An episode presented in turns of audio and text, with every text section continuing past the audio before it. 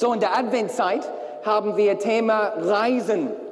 Reisen. Und nicht nur, nicht nur Reisen ähm, im Zusammenhang mit, mit der Weihnachtsgeschichte und dass Jesus aus der himmlischen Orte hier hingereist ist, sondern auch allgemein Reisen in der Bibel. Und Klaus Dieter hat ein super am Wort letzte Woche gebracht, dann Reisen von, von was war das, Marat nach Elim. Und das war echt super. So, und ähm, heute oh, in Klaus Dieters Predigt habe ich noch zig andere Predigen so empfangen. Na, das, das, äh, wenn du eine gute Predigt hörst, das inspiriert dich. Dann habe ich noch ein paar Themen dann, dann bekommen und eine Thema, was ähm, auch dann wichtig ist, ist der Reise von Jona.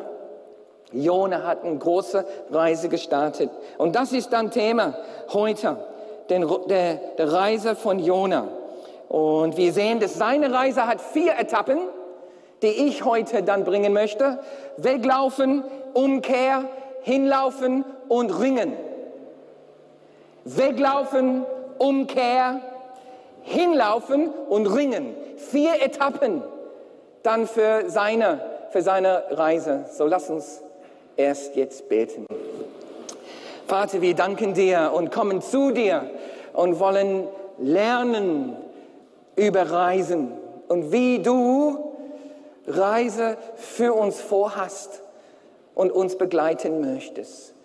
So heute bete ich, dass du uns erquickst und, und dann Kraft gibst, dass du uns stark machst, dass du uns wiederherstellst und dass du auch uns inspirierst für die kommende Woche und uns vorbereitest auf, auf die Weihnachtszeit, Heiliger Abend, erst und zweite Weihnachtstagen. Vater, wo wir dann in die Gesinnung kommen, den du für uns vorhast zu dieser Jahreszeit und Jahresfesten. Dafür beten wir im Jesu Namen. Amen. Amen. Jona, na, Gott sagte dann zu Jona, los, geh nach Nineveh, der großen Stadt, und ruf meine Urteil gegen sie aus, denn ihre Bosheit ist vor mich gekommen. Aber der ist weggelaufen. Der ist weggelaufen. Schau mal, ich glaube, wir haben dann haben wir die Karte gerade gezeigt. Na? Also der Ninive lag im Osten aber äh, da, wo er äh, einfach ge ge gesegelt ist, da, wo er dann hin wollte, war eine ganz falsche Richtung. Er hat ein Schiff gefunden. Ja, für, Juden, für Juden überhaupt auf dem Meer gehen und mit dem Schiff war schon eine Überwindung. Aber da, statt zu gehen auf Boden, hat er ein Schiff genommen. Hat ein Schiff gefunden, Tickets gekauft und wollte weg von Gott. Er ist weggelaufen hat einen Sturm, hat einen Sturm erlebt, der Sturm ist gekommen. Und Jona wusste, dass es sein Schuld war, dass es getobt hat und gestürmt hat am Meer. Die anderen im Schiff haben mitbekommen, dass es Jonas Schuld war, dass es dass so ein großes Sturm am Meer gab. Sie haben das mitbekommen und die haben sogar verstanden, was die tun sollten, wollten es aber nicht tun.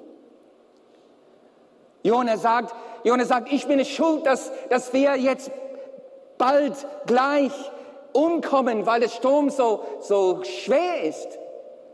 So werf mich über Bord, sagte Jona. Werf mich über Bord, weil ich es schuld bin. Und die, die, die anderen am, am Schiff, die wollten das nicht tun, aber wussten, dass es nötig war.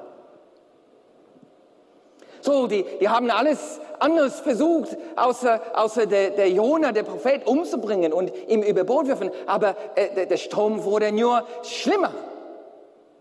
Wisst ihr, wie es ist, wenn du weglaufst und es wird nur schlimmer?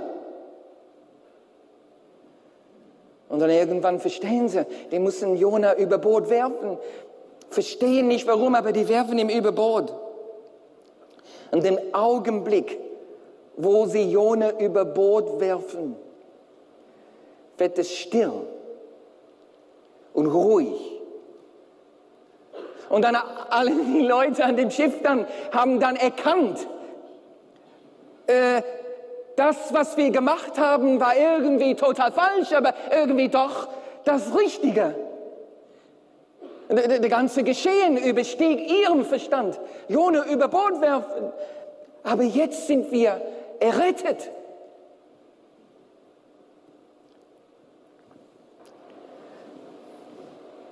Warum ist Jona weggelaufen? Warum? Fühlte er sich überfordert? Überfordert mit dem Auftrag, so ein großer, böser Stadt, 120.000 Leute, richtig böse Leute, dahin zu gehen und dem die Finger in die Wunde legen? Er fühlte sich total überfordert. Er hatte Angst. Angst um sein Leben. Angst vor dem Scheitern. Er hatte Vorurteile. Ja, damals haben die Israeliten gedacht, wir sind, wir sind das beste Volk und, und alle anderen, die, die, die, es, die haben es verdient zu sterben, wenn sie nicht richtig leben. Der war ungehorsam. Gott sagte, gehe, gehe nach Ninive und er ist weggelaufen. Weggelaufen. Er hatte Angst, fühlte sich überfordert war ungehorsam. Deswegen ist er weggelaufen. Bist du weggelaufen? Bist du jetzt auf der Flucht von Gott? Bin ich von Gott weggelaufen?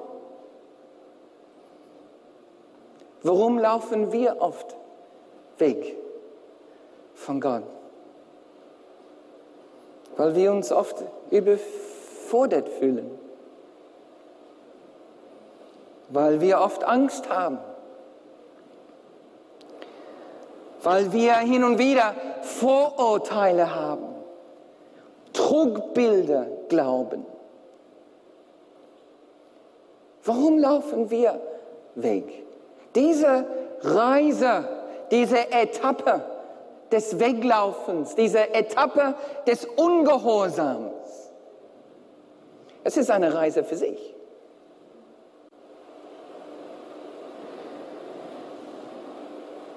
Wir laufen weg, weil wir oft so einfach ungehorsam sind. Und denken, ich, ich will das nicht, was Gott von mir haben möchte, so lieber weglaufen. Und was können wir dann machen, wenn wir weglaufen? Was sollen wir dann dann tun? Was, was tue ich,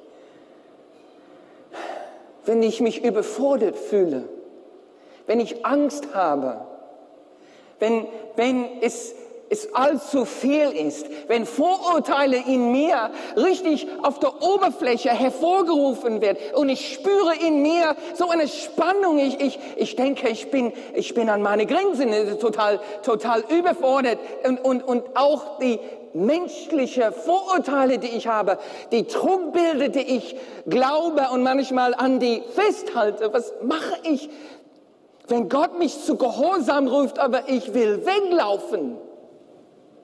Und dieser Ort des Weglaufens ist eine Reise für dich. Und man wird müde, man wird kaputt.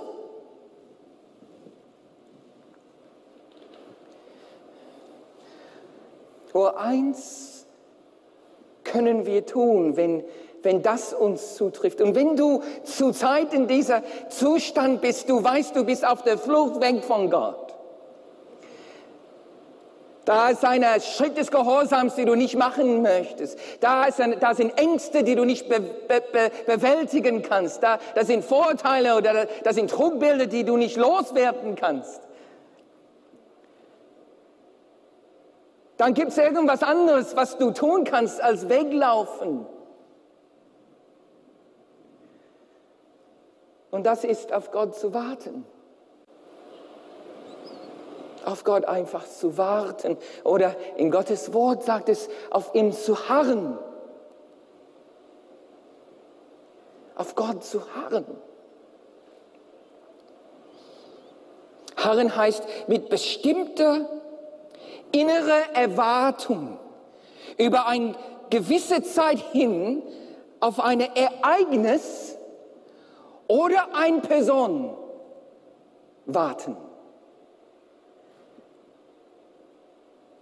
Harren heißt mit einer bestimmten innere Erwartung über eine gewisse Zeit hin auf ein Ereignis oder eine Person warten. Wer ist die Person, auf dem wir warten? Es ist Gott. Warten auf Gott. Harren auf Gott. Und was, was ist das Ereignis, die wir erwarten? Seine Befähigung, sein Mut, seine Weisheit, seine Klarheit, seine Rettung. Wenn du Mose, äh, wenn du Jona nur das erst gemacht hätte, statt wegzulaufen, auf ihm warten und sag, Gott, ich, ich fühle mich überfordert, befähige du mich. Vater, ich, ich habe so eine Angst, gib mir deinen Mut. Äh, Vater, ich habe so ein Vorurteil, heile du mein Herz. Gott, ich, ich habe so viele Trugbilder, bitte zeig mir die Wahrheit, wenn der nur auf Gott gewartet hätte. Seine Rettung wäre gekommen.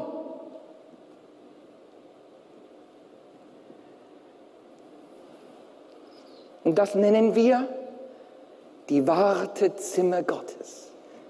Manche kennen diesen Begriff, die Wartezimmer Gottes.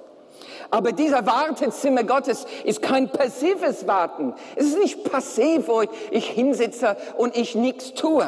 Es ist, es ist ein aktives Warten. Wir warten nicht nur auf Gott. Das ist der Unterschied zwischen der Wartezimmer Gottes und der Wartezimmer der Arztpraxis. Wir warten nicht nur auf Gott, wir warten mit Gott, weil er ist da. Der ist da Mitte unter uns in dieser Wartezimmer. So wir warten nicht nur auf ihn, wir warten mit ihm. Das ist, was es heißt, auf ihm zu harren. Seine Gegenwart ist mit uns. Sagt in Jesaja 40, 31. Aber die auf den Herrn harren, kriegen neue Kraft. Dass sie auffahren mit Flügeln wie Adler, dass sie laufen und nicht matt werden dass sie wandeln und nicht müde werden. Geschwister, der Herr wird vor uns gehen und seine Freude wird unsere Stärke sein. Wir werden mit Flügeln als Adler aufsteigen, wenn unsere Geiste zu steigen beginnen. Wenn wir in seine Gegenwart kommen und wir harren auf dem Herrn, wir werden auf dem Herrn warten. Und er wird antworten, denn in seiner Gegenwart ist Fülle und Freude. In seiner Gegenwart Stärke wird wiederhergestellt, während wir auf ihm warten. But they who wait upon the Lord shall renew their strength. They shall mount up with wings like eagles. They shall run and not be weary. They shall walk and shall not faint. For the Lord will go before us, and his joy will be our strength. Mounting up as wings of eagles, as our spirits start to soar when we come into his presence and we wait upon the Lord.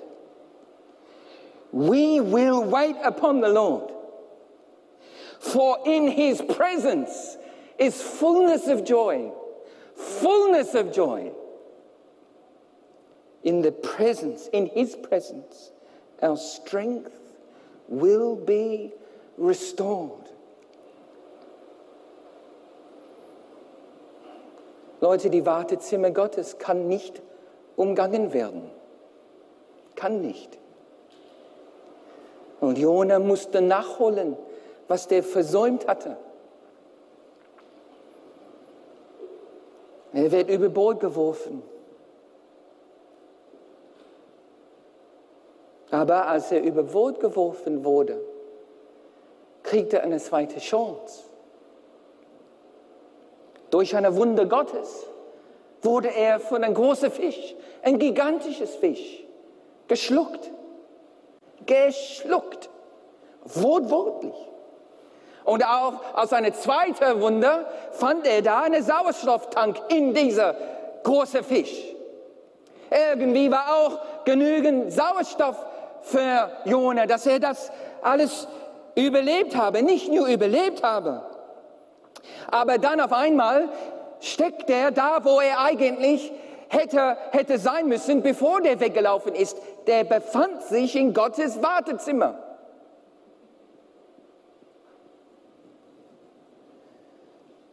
Und da ist er dann in dieser großen Fisch. Aber was tut er dann? Der harrt auf dem Herrn. Der, ist, der, der wartet auf dem Herrn. Der, der, der, der, der ist da für Gott. Und es ist, es ist nicht, als ob der nur auf ihm wartet. Der, der erlebt, wie es ist, dass Gott bei ihm ist, in diesem Wartezimmer. Seine Angst wurde besiegt. Seine Überforderung fliegt aus dem Fenster. Seine Vorurteile, die lösen sich auf. Und er erlebt Rettung.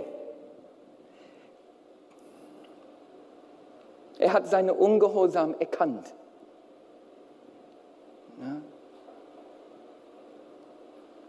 Er hat die Souveränität Gottes verstanden. Er hat Reue und ein tiefes Verlangen, das wieder gut zu machen, geäußert. Ein tiefes Verlangen, das wieder gut zu machen. Gott ausgesprochen.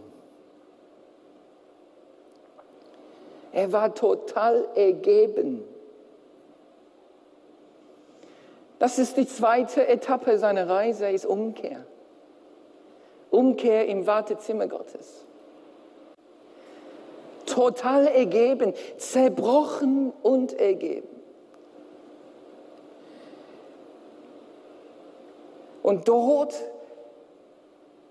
in der finstersten Ort der Welt, hatte endlich das Licht gesehen. Und da hat Gott gelobt und gepriesen. Nicht mehr weglaufen, nicht mehr ungehorsam sein. Der hat Gott gelobt und gepriesen. In der Ort, in diesem Reise seiner Umkehr ist denn die Etappe Meilenstein hat er erreicht. Ich sehe jetzt, ich fühle jetzt, ich verstehe jetzt, ich, sorry, Gott ist sorry und ich kehre um, Rettung ist in deinem Namen. Und egal was mir jetzt passiert, ich weiß, dass du der Herr bist.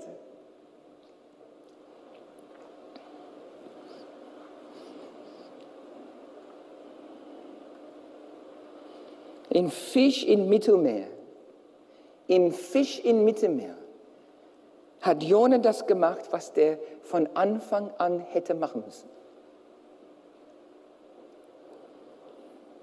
Auf Gott harren. Aber das holte er nach. Amen. Das hat er mit Bravo auch wirklich nachgeholt. Und wisst ihr was? Im, im Magen dieser Fisch ist es laut geworden. ja, war keine stille Zeit im Fisch. Das war Krach. Und er hat geschrien mit Lob und Anbetung in dieser dunkelste, finsterste Ort der Welt, als er dann endlich das Licht erblickte und gesehen habe, endlich, dass Gott souverän ist und ich brauche keine Angst zu haben. Ich bin nicht überfordert. Meine Vorurteile sind weg und ich will gehorsam sein in der Ort sein Reue und starker Trieb, das wieder gut zu machen, lobte und preiste Gott, weil er im Licht gebadet wurde, obwohl ihm drumherum dunkel war. Hat gesungen und gepriesen. Und dort gab Gott ihm eine zweite Chance. Er wurde erlöst. Ich weiß nicht, ob es so war, weil er schief sang oder extra laut sang, aber erst sagt es, dass nach seinem Gesang, laut schreiender Gesang in, der, in dem Magen, in dem Bauch dieser Wald, spuckt einfach dieser Fisch ihm aus. Keine Ahnung, was der Auslöser war, doch es steht da, Gott befiehlt dem Fisch. Spuckt ihm raus und er landet direkt am Ufer. Ich stelle mir vor, dass der vielleicht dann 30 Meter durch die Luft geflogen ist. Und während er flog, wurde sein Klamotten irgendwie trocken durch den Luft einfach. Die Sonne scheint und der ist in dieser, keine Ahnung, übernatürliche Wäschetrockner. Vielleicht hat er ein paar Saltos gemacht, gedreht. Vielleicht wie eine Pfingstler hatte der Hände hoch. Superman hat nichts dagegen. Warum? Der hat eine perfekte Landung geschafft. Es sagt, er spuckte ihm auf der Ufer und ein großer Fisch kommt nicht so nah am Ufer. Wie weit kannst du spucken? Dieser Wale, dieser große Fisch hat ihm auf den Ufer gespuckt. Was denkst du, wie er aussah, nachdem der da drin war? Ja? Nee, da sind auch Leute, die dann mal geschluckt wurden von einem großen Fischer und der ganze Fleisch wurde geblichen, wird gefärbt. Man sieht außerirdisch aus. Man, man sieht nicht normal aus, nachdem man eine Weile lang in einen großen Fisch verbracht hat. So, wenn jemandem wie Jona, nachdem der keine Ahnung wie lange in einem Fisch gewesen ist, jetzt zu dir kommen würde, kurz nachdem der 30 Meter durch die Luft geflogen ist und du hast es mitgekriegt, was soll das hier? Das ist eine Wale, das ist ein Fisch, oh, der spuckt, das ist ein Mensch, der fliegt durch die, der, der Luft.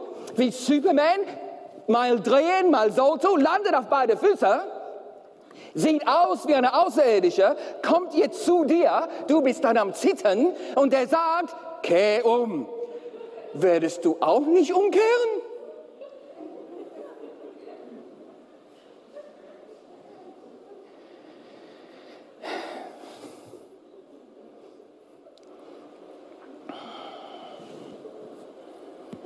Bist du auf dem, auf dem Flucht gewesen und vielleicht ungehorsam?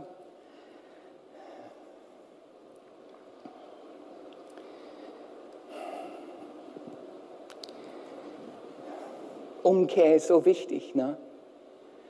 Umkehr ist so wichtig. Und in diesem großen Fisch hat er Umkehr erlebt. Wenn du jetzt in, der, in diesem Lage sind, dass du auf der Flucht bist, denn, denn du musst noch eine Reise beginnen und das ist die Reise der Umkehr. Reise des Buße tun.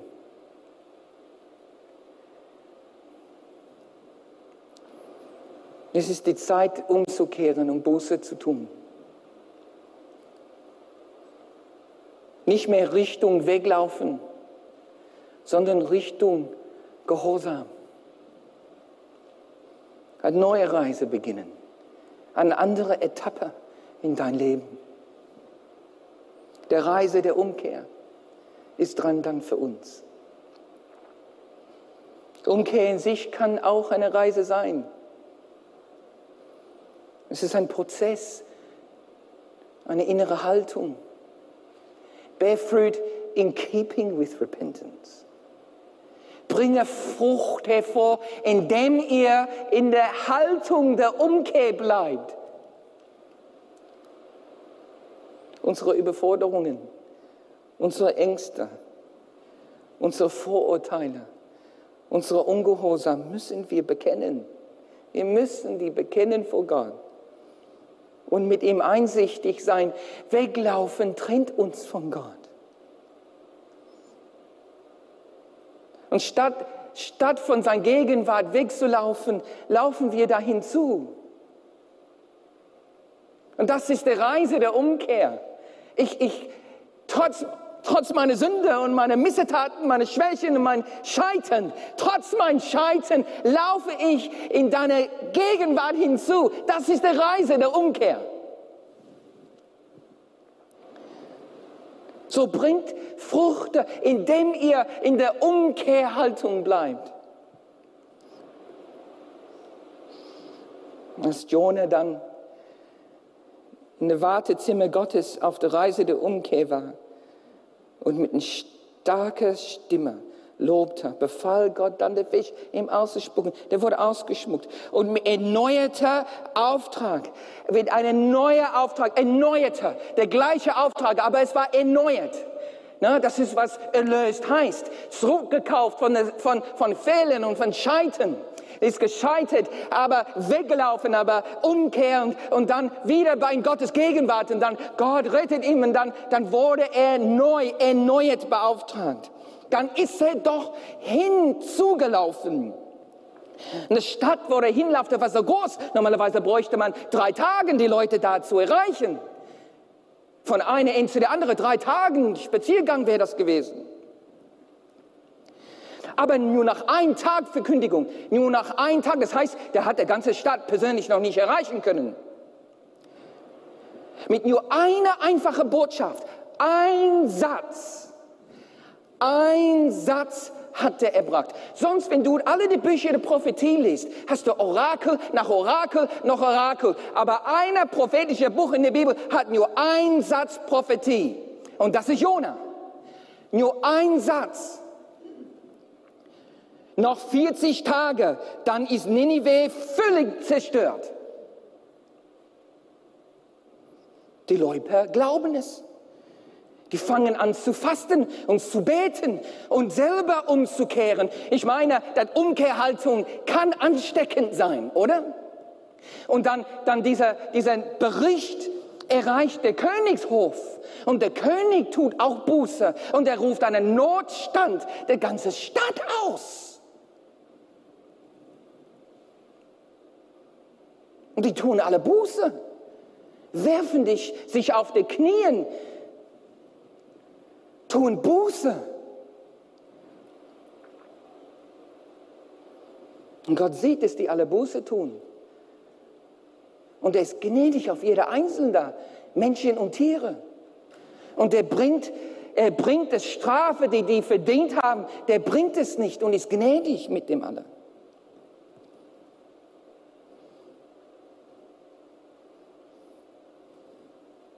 Ein Satz war genug. Daher das Prinzip, ein Satz. Ein Satz.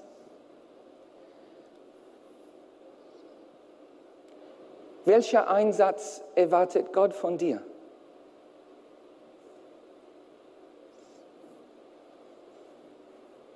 Welcher Einsatz erwartet Gott von uns.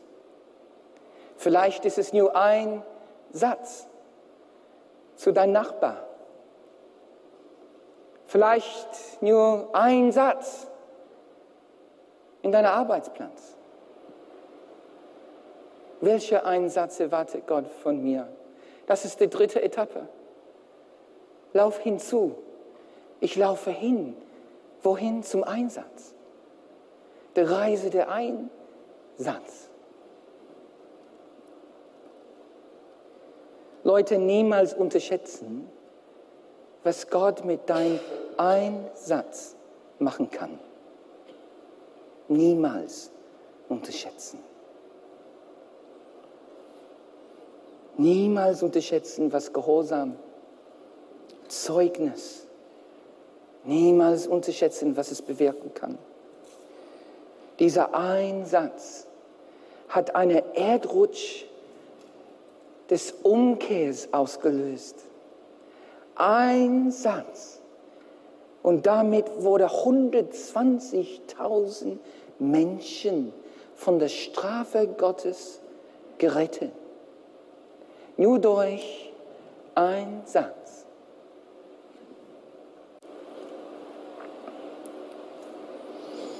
Man hätte gedacht, nach Scheitern, Umkehr und Gehorsam, dass Jona sich gefreut hätte.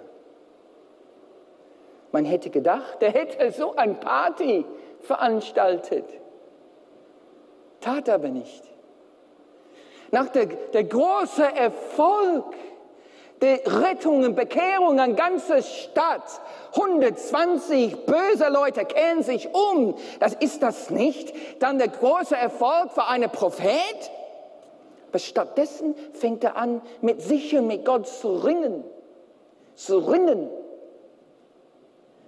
Und das ist der, der vierte Etappe. Der fängt an zu ringen mit, sie, mit sich selbst und mit Gott. Der sagt, Gott, das ist nicht fair. Ich habe was anderes erwartet. Ich wollte dann Feuer von Himmel sehen. Ich wollte sehen, wie du die alle umbringst. Strafst, aber das ist nicht so. Der Erfolg ist nicht so, wie es sich mir vorgestellt habe. Das ist nicht fair. Kennt ihr diesen Spruch? Das ist nicht fair. Gott, das ist nicht fair. Und der fängt an zu ringen. Der ringt mit sich selbst, der ringt mit Gott. Der ringt mit, mit Gerechtigkeit auf einer Seite und, und der Gnade Gottes auf der anderen Seite. Und der ringt, der ringt, warum, warum richtest du nicht? Und, und warum gibst du Gnade und, und warum läuft das so? Das, das, das ist nicht fair. Ich habe ich hab, ich hab erwartet, dass du, dass du in Allmacht und, und, und Gewalt kommst und dich zeigst. Stattdessen kommst du mit, mit Vergebung, kommst du mit Gnade. Wie kannst du sowas wagen, Gott? Und der ist wütend geworden, der ist zornig geworden.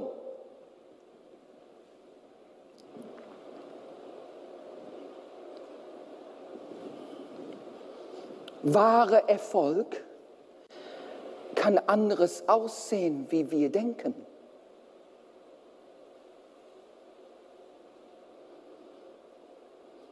Am Anfang findet er Gottes Handeln falsch und er wurde sehr zornig. Und am Ende ist er genauso zornig über Gottes Handeln mit dem Baum, der gekommen ist und wieder, wieder starb. Erfolg bringt mit sich nicht nur Vorteile, Erfolg kann mit sich auch Nachteile bringen. Jona war enttäuscht und dann zornig und dann bitter, bis hin, dass der lebensmüde wurde. Wie kann das so sein? Im tiefsten Ort der Ozean, in Bauch eines Fisches jubelt er über die Rettung, der kommt. Und da in einer Hütte mit schönen Pflanzen und Bäumen ist er lebensmüde geworden. Und alles geschah nach Erfolg. Leute, nach einem Scheitern. Nach Scheitern gibt es Jahres, Jahreszeiten des Lebens aber auch nach, nach Erfolg kann es kann es in Jahreszeit dein Leben geben. Und, und beide Jahreszeiten im Dienst vor Gott gibt es dann Jahreszeiten und, und bei Scheitern dann drohen Sachen uns. Und auch bei Erfolg können, können Sachen dann reinkommen, die uns überfordern, wo ich Ausbrennung dann vielleicht begegne, wo, wo ich alles nicht verstehe. So in, in Jahreszeiten des Scheiterns und auch Jahreszeiten des, des Erfolges gibt es auch Gefahrbereiche. Und wir fragen manchmal Gott, ist das fair? Ist das fair?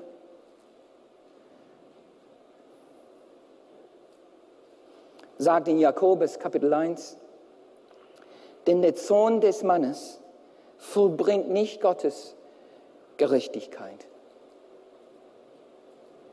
Wenn wir mit Gott ringen, der ist geduldig mit unserer Zorn. Aber es ist viel besser, statt mit ihm zu ringen, dass wir auf ihn warten. Und statt zornig zu sein, suchend zu sein.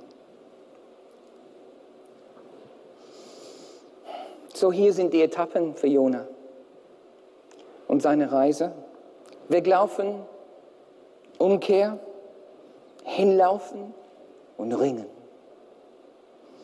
Und die deuten, diese Etappen deuten auf unterschiedliche Reisen, die wir manchmal vornehmen müssen.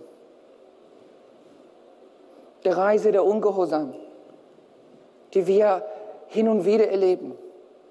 Reise der Harren, Reise des Harrens, der Reise der Einsatz, dass, dass die Reise, die Jahreszeiten, den Zeiten des Scheiterns und auch des Erfolgs, dass wir, dass wir alles vor Gott bringen.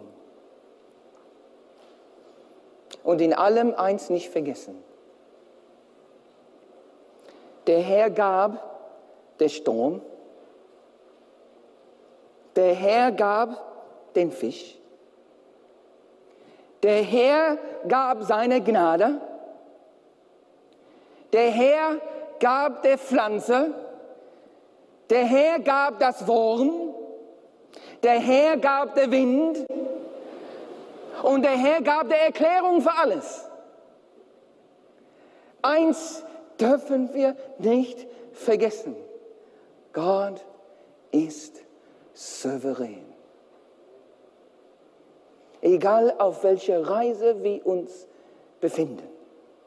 Gott ist souverän. Amen.